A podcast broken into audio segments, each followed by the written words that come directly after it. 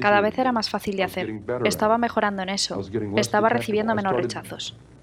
Comencé a hacer alarde de esa invisibilidad, cortando una cabeza humana, dos cabezas en realidad, de noche, frente a la residencia de mi madre, con ella en casa.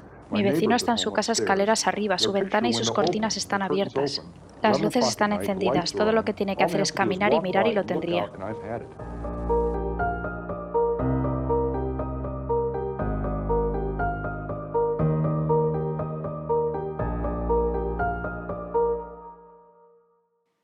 Bienvenidos a Criminología en Serie. Mi nombre es Alejandra Lavín y hoy vamos a poner fin a la historia y crímenes de Edmund Kemper.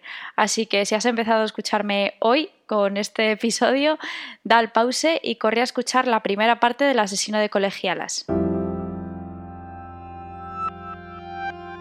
En el primer episodio hablamos de la difícil infancia de Ed, de sus tendencias antisociales con la tortura animal y sus juegos macabros, de la primera vez que estuvo encerrado y por qué, y de sus primeras coeds asesinadas.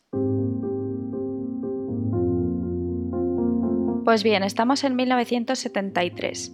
Hace unos cuatro meses que Kemper no recoge a ningún autoestopista, pero hace poco que por circunstancias ha vuelto a vivir con su madre, lo que le está provocando aún más ira y más ansias de matar. El 7 de enero del 73 recoge en Mission a una joven cerca del campus universitario de Santa Cruz, se llama Cynthia Scholl, una guapísima chica de 19 años. Después de hacer que se meta en el maletero, la asesina dio un disparo en la cabeza con un calibre 22 que se acaba de comprar. Vuelve a casa de su madre y esconde el cadáver en el armario. Al día siguiente, cuando Clarnell se marcha a trabajar, abusa del cuerpo, extrae la bala de la cabeza, lo descuartiza y lo decapita en la bañera se deshace del cuerpo lanzándolo por un acantilado y se queda con la cabeza, con la cual, fiel a sus costumbres, practica sexo oral.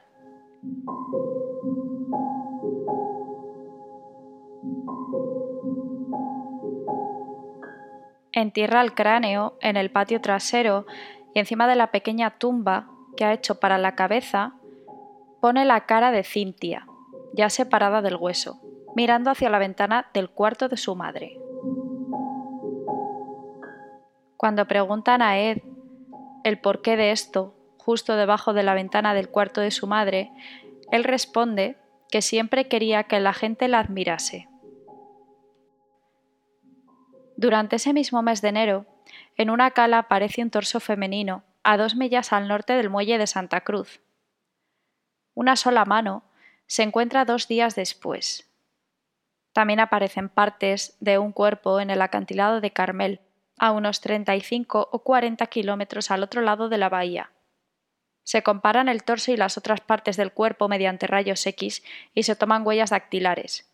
Finalmente, se llega a la determinación de que los restos son de Cynthia Scholl. A estas alturas, y con cuatro estudiantes desaparecidas o muertas, e incluso con las advertencias de Nazor Autostop y el aumento de los horarios de los autobuses, Kemper no tiene problema para recoger autoestopistas. Uno de los consejos de las autoridades es no montarse en un coche desconocido, que no tenga una pegatina de la universidad con el distintivo A. ¿Y para qué sirve esta pegatina? Pues para acceder de día o de noche al campus. El problema, que Clarnell, la madre de Ed, es asistente administrativa en la universidad y Kemper la convence para que le consiga una de esas pegatinas para el coche con la excusa de que quiere acceder a la biblioteca del campus. El 5 de febrero, Ed tiene una fuerte discusión con su madre y sale a conducir con el claro objetivo de encontrar a una mujer a la que asesinar. Rosalind Thorpe, una estudiante de 23 años, hace autostop en una carretera cercana a la Universidad de Santa Cruz. Ed la recoge y comienzan a conversar hasta que divisan a otra muchacha en la carretera, Alice Liu, de 21 años. Estas son las escalofriantes palabras que utiliza para describir los crímenes de estas dos jóvenes. Thorpe tiene una frente muy ancha y trato de imaginar cómo debe de ser su cerebro dentro de su cráneo. Un segundo antes todavía se mueve y un segundo después está muerta. Un ruido y luego el silencio, un silencio absoluto. Lynn, sentada en el asiento trasero, se cubre la cara con las manos. Me vuelvo y disparo dos veces seguidas a través de sus manos. Fallo. La tercera vez es la buena, en plena sien. Pasamos por delante de la garita de la policía del campus y oigo a Lynn que se está muriendo en el asiento trasero. Una vez fuera de la ciudad, voy muy despacio antes de dispararle a bocajarro.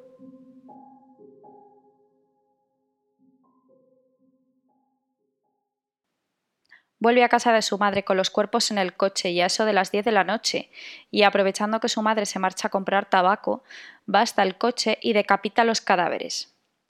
Al día siguiente abusa de los cuerpos decapitados, corta las manos de Alice y extrae las balas para evitar la identificación del arma. Con la desaparición de estas dos jóvenes se organiza una búsqueda por las montañas de Santa Cruz. Finalmente los cuerpos son descubiertos al este del Valle de Castro. Ambas están decapitadas y las manos de Alice han sido cortadas. Normalmente los asesinos en serie responden a un patrón victimal, es decir, víctimas rubias, morenas, en cierto rango de edad o incluso con un nombre determinado, como vamos a ver en uno de los episodios que os tengo preparado. Esto es súper curioso. Kemper no selecciona a sus víctimas, se las encuentra por azar y las asesina si ese día está molesto por algo, aunque lo que sí que es absolutamente necesario, como ya dijimos en el primer episodio, es que sean la clase de chica que su madre le prohíbe frecuentar por ser demasiado poco para ellas. Edmund Kemper no es el único asesino suelto por California. El 13 de febrero de 1973 detienen a Herbert Mullin, quien tiene la extraña idea de que si no asesina a gente ocurrirá una catástrofe natural devastadora. En un principio se atribuyen los asesinatos de las universitarias a Mullin, sin embargo él no ha descuartizado a nadie, por lo que finalmente se llega a la conclusión de que hay otra persona matando con un modus operandi y unas razones completamente diferentes. Todavía las autoridades no han dado con el asesino de colegialas. Kemper bebe con más frecuencia de lo habitual, pero cuando comete un crimen está sobrio, ya que no se puede permitir perder el control. En este momento quiere dejar de matar y solo estando borracho lo consigue.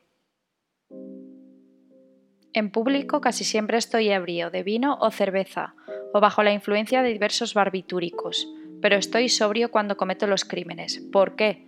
Cuando estoy borracho no consigo actuar, por eso bebo constantemente, porque quiero detener esta locura. Pero es difícil estar siempre borracho. He llegado a tragar entre 25 y 30 litros de vino a la semana, dos veces más que mi madre. La carrera criminal de Edmund Kemper está a punto de llegar a su fin, y él no tarda en darse cuenta de ello. Era primavera. Era abril. No había matado durante dos meses. y dije que ya no iba a haber más chicas. Esto tiene que estar entre mi madre y yo. Y tiene que... No puedo alejarme de ella, todavía estamos luchando. Ella todavía me menosprecia, todavía es... Soy como una marioneta en su cuerda y la entretengo. Ella sabe todos mis botones y yo bailo como un títere. Con ese dolor, e incluso se había vuelto físico, porque físicamente la agarré y la tiré a su cama para enfatizar en un punto en que ella estaba, estaba amenazando con matarla. Así que fui a recoger a estas dos señoritas en Berkeley, en Ashby Avenue. Una lleva flores en una mano, pequeñas muñequitas. Están vestidas de abuelita y haciendo señal de autostop un par de expertas. Quiero ver cómo nos va juntos. Quería ver si podía resistir a esa tentación. Y se meten en mi coche.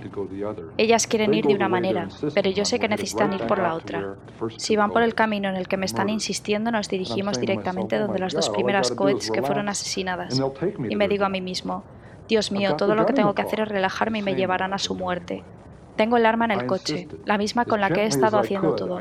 Insistí, tan gentilmente como pude, para llevarlas a donde tenían que ir, a su universidad. Eso fue una semana antes de asesinar a mi madre. El 20 de abril de 1973, un Viernes Santo, decide matar a su madre. Coge un martillo y entra en su habitación. Ella está despierta leyendo y le dice, Oh, Supongo que ahora vas a querer tenerme despierta toda la noche y hablar. Kemper contesta, no, buenas noches. Horas después, una vez que está dormida, la mata de un golpe en la cabeza. La decapita, viola su cabeza y después la lleva a la repisa de la chimenea. Comienza a lanzarle dardos. Más tarde le arranca la lengua. Las cuerdas vocales y la laringe para meterlas en la trituradora de basura. En posteriores declaraciones dice que ella gritaba demasiado. Sin embargo, la trituradora se atasca y emite un ruido extraño, a lo que Ed dice que incluso muerta no puede hacerla callar. Este acto es una manera simbólica para Ed de hacer referencia a que su madre nunca más iba a volver a hablar. Por último, viola al cadáver y lo esconde en un armario. Después sale a emborracharse. Dije, ella tiene que morir y yo tengo que morir, o chicas así van a morir. Y fue entonces cuando decido que voy a asesinar a mi madre. Sabía una semana antes que la iba a matar. Salió a una fiesta, llegó exhausta, llegó a casa y se fue a dormir. Yo me desperté, salí, caminé hacia ella. Estaba recostada en la cama leyendo un libro de bolsillo, como miles de noches antes. Y ella dijo, oh, supongo que ahora vas a querer sentarte toda la noche y hablar. Mierda. La miré y dije, no, buenas noches. Y sabía que iba a matarla. Y soy tan frío y tan duro. Y esa era la primera vez en diez años que la había visto de esa manera. Quiero decir, tan intensamente. Honestamente duele, porque no soy una lagartija, no soy una roca que salió de su vagina. Salí de mi madre y en un ataque de ira regresé donde ella. Durante siete años ella dijo, no he tenido sexo con un hombre por ti, mi hijo asesino. Esa era una de nuestras discusiones. Le corté la cabeza y humillé su cadáver.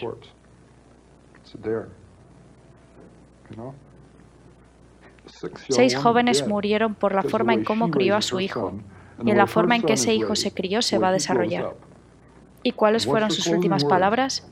Supongo que quieres sentarte toda la noche y hablar. Ojalá lo hubiera hecho. Hmm? Cuando viola la cabeza de su madre, le dice que ya ha tenido el sexo que quería. Y en declaraciones posteriores dirá que era uno de sus frustrados y enfermos sueños juveniles.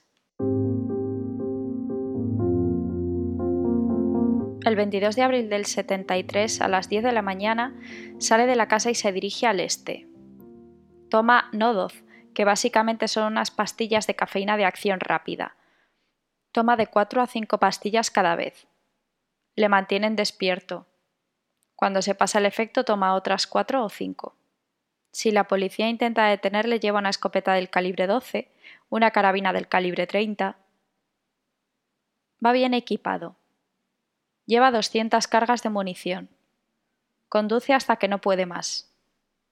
Llega a Pueblo, Colorado, la madrugada del 24 de abril de 1973.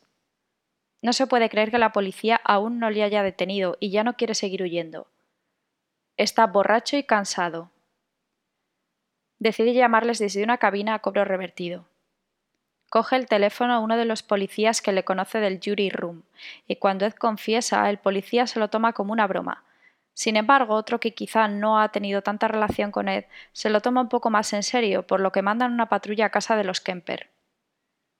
El 24 de abril, a las 5 y 20 de la mañana, los agentes se dirigen a la casa, y cuando llegan al dormitorio de la madre, y ante el mal olor, abren el armario y ven una sábana. Debajo está la cabeza de Clarnell. En medio de un charco de sangre del cuarto de la madre hay un papel con una confesión. Sábado, 5.15 de la mañana. No es necesario que ella sufra a causa del horrible carnicero sangriento. Fue breve. Ella dormía. Yo quise que fuera así. Muchachos, no es un trabajo incompleto y descuidado, simplemente falta de tiempo. Tengo cosas que hacer. Vaciando el armario, sacan dos cajas del fondo de este y encuentran partes del cuerpo, brazos, piernas, manos, pies. Es el cuerpo de su madre desmembrado. Hay otro cuerpo más en la casa que no ven en un principio. La mejor amiga de Clarnell. El cuerpo está en el armario delantero junto a la puerta principal. Ed le rompió el cuello a los cinco minutos de haber entrado por la puerta. Después la dejó en su cama, se fue a dormir a la de su madre y antes de emprender su fuga guardó su cadáver en el armario. Kemper había llamado a Sally al día siguiente de haber matado a su madre invitándola a cenar. ¿Y por qué? Pues porque era la única que podía levantar sospechas en torno a Ed, además de servir como una excusa para la desaparición de su madre, ya que en un principio no tenía pensado entregarse. La madre de Ed solía irse de vez en cuando con amigas, de vacaciones o de compras, por lo que que desaparecieran las dos amigas justo el fin de semana de Semana Santa era perfecto. Estarían de vacaciones y además no tendría que preocuparse de que Sally llamase a su madre y ésta no contestara. En la casa encuentran pertenencias de las víctimas, por lo que confirman, efectivamente, que Ed ha dicho la verdad y que es el asesino de colegialas. Ed aún se encuentra hablando con un policía de Santa Cruz mientras están registrando su casa. Avisan a las autoridades de Colorado y le detienen mientras todavía está hablando por teléfono sin oponer ninguna resistencia.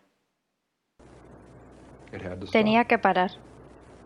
Tenía que parar una vez que mi madre estaba muerta. Hay casi un proceso catártico en ese punto. Me puse físicamente enfermo en ese momento cuando ella murió. Cuando la asesiné y una vez que ella murió no había forma de que pudiera retroceder. Me retracté de renunciar mil veces. Yo solía emborracharme y sentarme frente al departamento del sheriff en un estacionamiento al otro lado de la calle en uno de esos andenes de cemento. Solo me siento allí y digo, oh, todavía no puedo. Las puertas crujiendo, todavía puedo escucharlas. No porque nunca más se van a volver a abrir. Entonces racionalicé que rendirme sería una locura. Estaría regalando mi libertad y no es necesario. Pero miro hacia atrás y desearía haberlo hecho antes, cuando me decía esas cosas a mí mismo. La gente no habría muerto.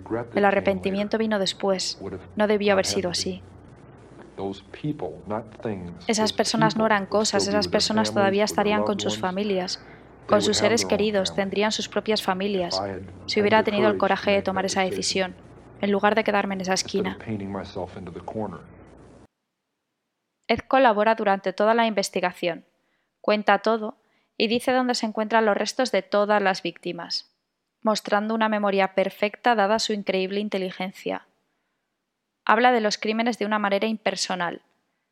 Un dato curioso es que dice que nadie sabe tanto de cadáveres como él, que le hace gracia que uno de los forenses que hace un informe de una de las víctimas no comprenda que si ha cortado los tendones de Aquiles de la víctima es para evitar el rigor mortis y facilitar las relaciones sexuales con el cuerpo y no como parte de un ritual extraño. Muestra muchos cambios de humor. En ocasiones se muestra frío y en otras se echa a llorar y dice que está loco, que le deberían condenar a muerte. Los psiquiatras que le evalúan Nunca saben si Kemper dice la verdad o miente. Es un experto engañando y manipulando. Recordemos que cuando estaba interno por el asesinato de sus abuelos salió tan campante y también los psiquiatras que le vieron para borrar sus antecedentes le entrevistaron mientras llevaba la cabeza y las manos de ahí con el coche, por lo que lo normal es pensar que puede engañar a cualquier psiquiatra o experto. Uno de los que le examina le administra pentotal sódico, es decir, el suero de la verdad mundialmente conocido. En esta sesión reconoce sentir culpa cuando se refiere a Ikoko, la tercera víctima. También reconoce haber comido partes de los cuerpos, más concretamente los muslos. Los conservaba un tiempo antes de comerlos. Esto lo hacía como experimento porque no quería matar a nadie más, solo mantener la carne, descongelar un poco de lo que tenía conservado y comérselo. Se refiere a esta práctica como algo erótico. Es acusado de ocho asesinatos el 7 de mayo de 1973. Eddie intenta suicidarse bajo custodia dos veces, cortándose las venas con un bolígrafo. Su juicio sigue adelante el 23 de octubre del 73, en el cual su defensa intenta demostrar que no está acuerdo. En Estados Unidos, en este tipo de casos, es habitual que se utilice el estándar McNaughton, que sostiene que para que un acusado establezca una defensa basada en la locura, debe probarse claramente que en el momento de cometer el acto estaba actuando bajo tal condición por enfermedad de la mente y por no saber la naturaleza y la calidad del acto que estaba llevando a cabo, o si lo sabía, que no sabía que lo que estaba haciendo estaba mal. El 1 de noviembre Kemper sube al estrado. Testifica que mató a las víctimas porque las quería para él, como posesiones. Cuando le preguntan qué deberían hacer con él, él responde que deberían matarle torturándole. El 8 de noviembre de 1973, tras deliberar el jurado durante cinco horas, es declarado cuerdo y culpable de todos los cargos. Kemper pide la pena capital, pero en este momento se encuentra suspendida en California, por lo que es sentenciado de siete años a cadena perpetua por cada cargo, a cumplir simultáneamente. Es un preso modelo, en 1981 recibió un premio otorgado por su aporte a la reproducción de libros para ciegos. Lo realiza junto con 15 reclusos. También ayuda a internos enfermos de SIDA. Y aporta mucho en la perfilación criminal de asesinos como él. Para ello recibe la visita de Robert Ressler junto con John Douglas o con otros agentes también del FBI. Pero a la tercera entrevista acude Robert Ressler solo lo siguiente que os voy a contar es una anécdota extraída del libro Asesinos en serie del propio Robert Ressler y me parece muy curiosa. Por eso he creído que os gustaría y, he decidido meterla en el episodio. Lo siguiente son palabras del propio Ressler. Estaba terminando mi tercera entrevista con Edmund Kemper, un hombre enorme que medía 2 metros y 5 centímetros, pesaba casi 136 kilos, era extremadamente inteligente, había matado a sus abuelos durante su infancia, había pasado cuatro años en reformatorios y al salir había matado a ocho personas más, entre ellas su madre. Le habían caído siete cadenas perpetuas consecutivas. Había ido a visitarle a la prisión de Vacaville, California, en dos ocasiones más, la primera con John Conway y la segunda con Conway y mi colega en cuántico, John Douglas, al que estaba introduciendo en este campo. Durante la entrevista profundizamos bastante en el pasado de Kemper, sus motivaciones para matar y las fantasías relacionadas con los asesinatos. Era un hombre de gran complejidad intelectual que no solo había matado a sus víctimas, sino que también las había decapitado y descuartizado. Nadie jamás había hablado con él de la forma en que nosotros lo habíamos hecho, ni con tanta profundidad. Yo estaba tan contento con la buena relación que había logrado con Kemper que me decidí a tener una tercera sesión con él, a solas. La conversación tuvo lugar en una celda justo fuera del corredor de la muerte, la clase de celda que se emplea para dar la última bendición a un preso que está a punto de morir en la cámara de gas. Aunque Kemper no estaba aislado de la población reclusa general, este era el lugar que las autoridades habían elegido para nuestra entrevista. Tras conversar con Kemper en esta celda cerrada y claustrofóbica durante cuatro horas, tocando temas relacionados con las conductas más depravadas, consideré que habíamos llegado al final y pulsé el botón para avisar al guardia de que me dejara salir. No apareció nadie, así que seguí con la conversación. La mayoría de los asesinos en serie son personas solitarias, pero aún así les gusta todo lo que alivie el aburrimiento de la cárcel, como mis visitas. Piensan en muchas cosas y cuando tienen delante a un buen entrevistador tienden a hablar. También es bastante fácil prolongar las conversaciones con ellos. Sin embargo, Kemper y yo ya habíamos llegado al término de nuestra entrevista, y, después de unos minutos más, pulsé el botón por segunda vez, todavía sin respuesta. Quince minutos después de la primera vez, pulsé el botón por tercera vez y nadie vino. Debió de pasar una expresión de miedo por mi cara, a pesar de mis intentos por mantener la calma y la frialdad, y Kemper, muy sensible a la psique de los demás, como la mayoría de los asesinos, la detectó. Tranquilo, están cambiando de turno y dando la comida a los que están en las zonas de seguridad. Sonrió y se puso de pie, acentuando su tamaño enorme. Puede que tarden 15 o 20 minutos en venir por ti. Aunque creía mantener una actitud de calma y tranquilidad, estoy seguro de que esa información provocó señales de pánico más claras en mí y Kemper reaccionó ante ellas. Si ahora se me cruzaran los cables, ¿no te parece que lo pasarías mal? Te podría arrancar la cabeza y ponerla sobre la mesa para que el guardia la viera al entrar. Mi cabeza daba mil vueltas, Me imaginaba cómo vendría por mí con sus largos brazos, inmovilizándome contra la pared, estrangulándome y retorciendo mi cabeza hasta romperme el cuello. No necesitaría mucho tiempo, y con la diferencia de tamaño que mediaba entre los dos, seguro que acabaría rápidamente con mi resistencia. Él tenía razón. Me podía matar antes de que yo o cualquier otra persona pudiera hacer algo al respecto.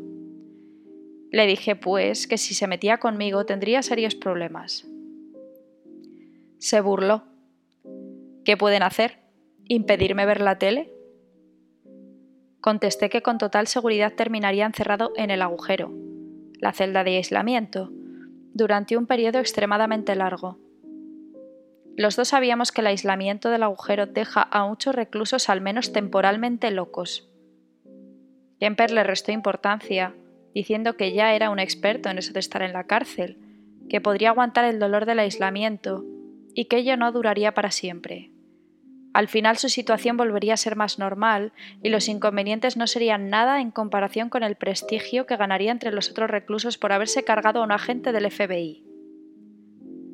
Mi pulso corrió los 100 metros lisos mientras intentaba pensar en algo que decir o hacer para impedir que Kemper me matara. Estaba bastante seguro de que Kemper no lo haría, pero no tenía la total seguridad, ya que a fin de cuentas se trataba de un hombre extremadamente violento y peligroso, que como él sugería tenía muy poco que perder. ¿Cómo había podido ser yo tan estúpido como para entrar en ese cuarto sin acompañante? De repente supe cómo me había metido en esa situación, que precisamente tuviera que ser yo el que cayera en la trampa. Había sucumbido a lo que los estudiantes de las situaciones con rehenes conocen como el síndrome de Estocolmo me había identificado con mi secuestrador y le había otorgado mi confianza. A pesar de haber sido el instructor jefe del FBI en técnicas de negociación de rehenes, había olvidado este dato esencial. La próxima vez no sería tan arrogante de pensar que había logrado una buena relación con un asesino. Le dije, Ed, no me digas que crees que vendría aquí sin tener algún modo de defenderme. Venga ya, Ressler, aquí no te dejarían entrar con armas. Kemper tenía razón, por supuesto. Los visitantes no pueden llevar armas dentro de las cárceles por temor a que los reclusos las cojan y las empleen para amenazar a los guardias o escaparse. No obstante, señalé que los agentes del FBI disfrutaban de algunos privilegios especiales que los guardias normales, policías y otras personas que entraban en una cárcel no tenían. Entonces, ¿qué tienes? No voy a revelar lo que pueda tener o dónde lo pueda llevar. Venga, venga, ¿qué es? ¿Una pluma con veneno? Quizá, pero también hay más tipos de armas. Entonces Kemper se puso a pensar. Artes marciales, pues, karate. ¿Tienes cinturón negro? ¿Crees que podrías conmigo? Con eso pareció que la situación había cambiado un poco. Si no se había invertido del todo, había un matiz casi de cachondeo en su voz. Eso deseaba yo al menos. Pero no estaba seguro, y Kemper comprendió que yo no estaba seguro e intentó seguir desconcertándome. Sin embargo, para entonces, ya me había serenado un poco y pensé en mis técnicas de negociación de rehenes, la más importante de las cuales es que hay que seguir hablando y hablando y hablando, porque ganar tiempo siempre parece calmar los ánimos. Hablamos un rato sobre las artes marciales que muchos presos aprenden para poder defenderse en el duro entorno penitenciario, hasta que finalmente apareció un guardia y abrió la puerta. El procedimiento normal es que el entrevistador se quede en la habitación mientras el guardia lleva al preso de vuelta a su celda. Cuando Kemper se dispuso a salir con el guardia, me puso la mano en el hombro.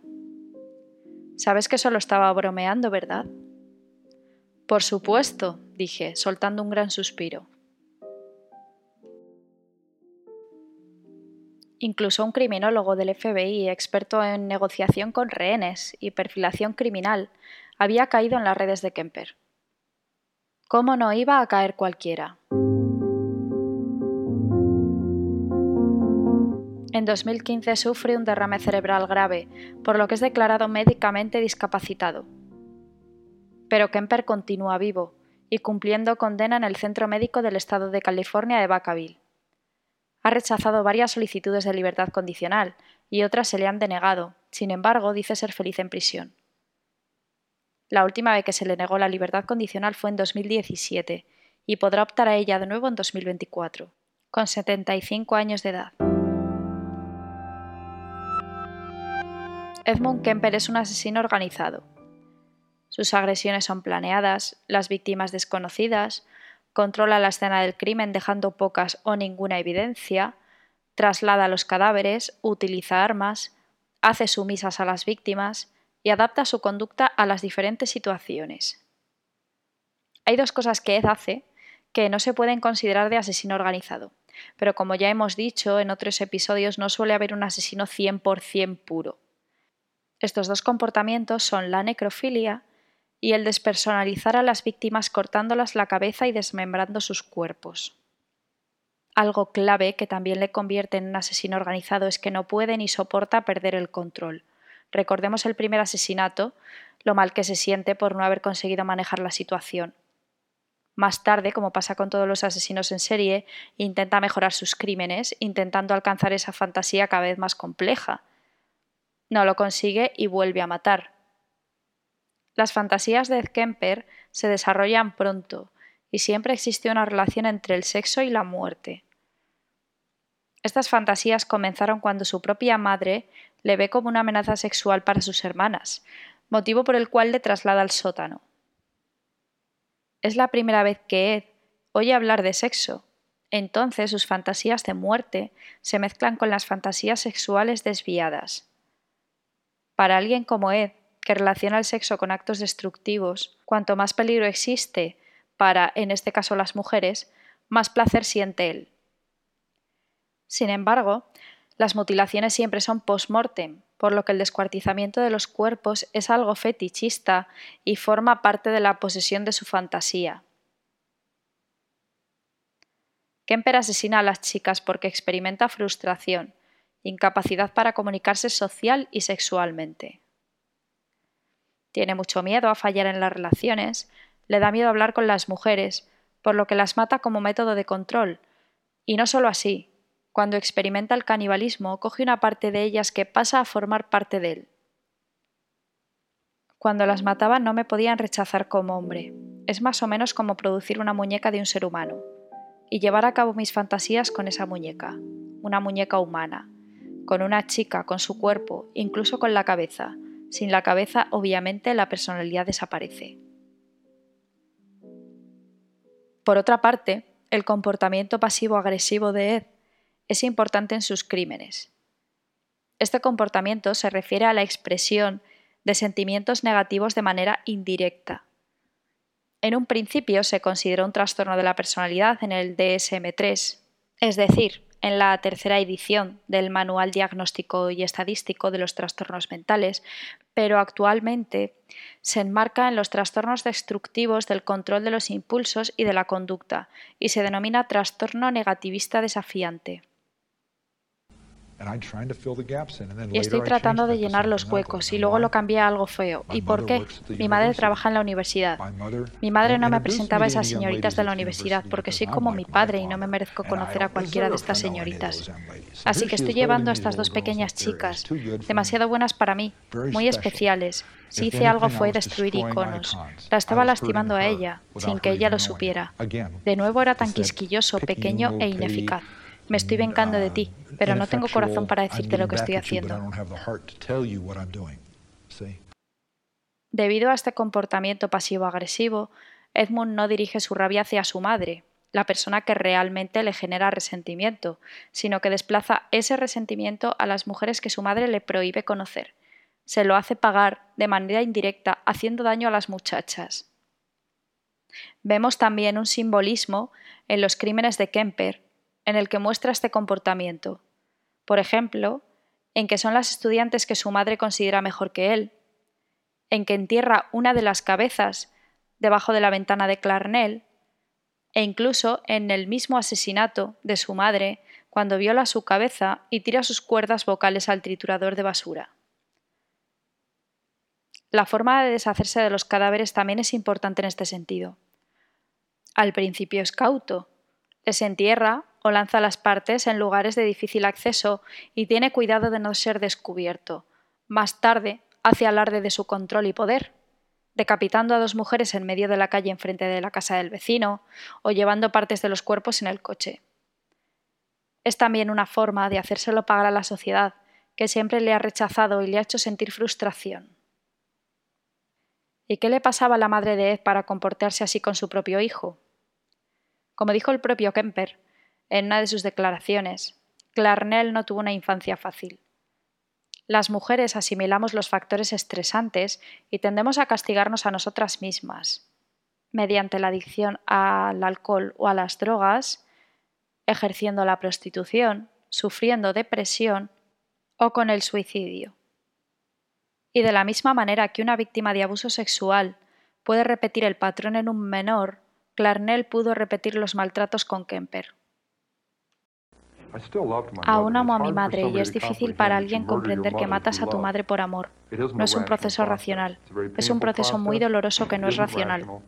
Y todavía tengo que vivir con ello. Ed ha afirmado durante años que los crímenes fueron consecuencia de cómo su madre le crió. Esta es una observación psicológica muy precisa de sí mismo. Ressler le preguntó una vez dónde creía que encajaba su caso en el Manual Diagnóstico y Estadístico de los Trastornos Mentales, el cual iba por la segunda edición por aquel entonces. Y Kemper respondió que no había encontrado ninguna descripción que se ajustara a él, ni esperaba encontrar ninguna, porque la psiquiatría tardaría todavía un buen tiempo en obtener la información necesaria para comprender a personas como él. ¿Cuándo sería eso? Pues para la sexta o séptima edición del DSM, en el siglo XXI aún nos encontramos en la quinta edición.